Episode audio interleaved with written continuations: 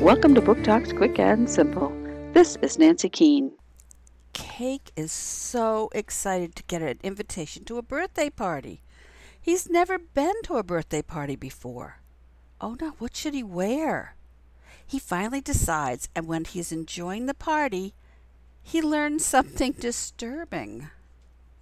Cake by Sue Hendra, Aladdin Books, 2019.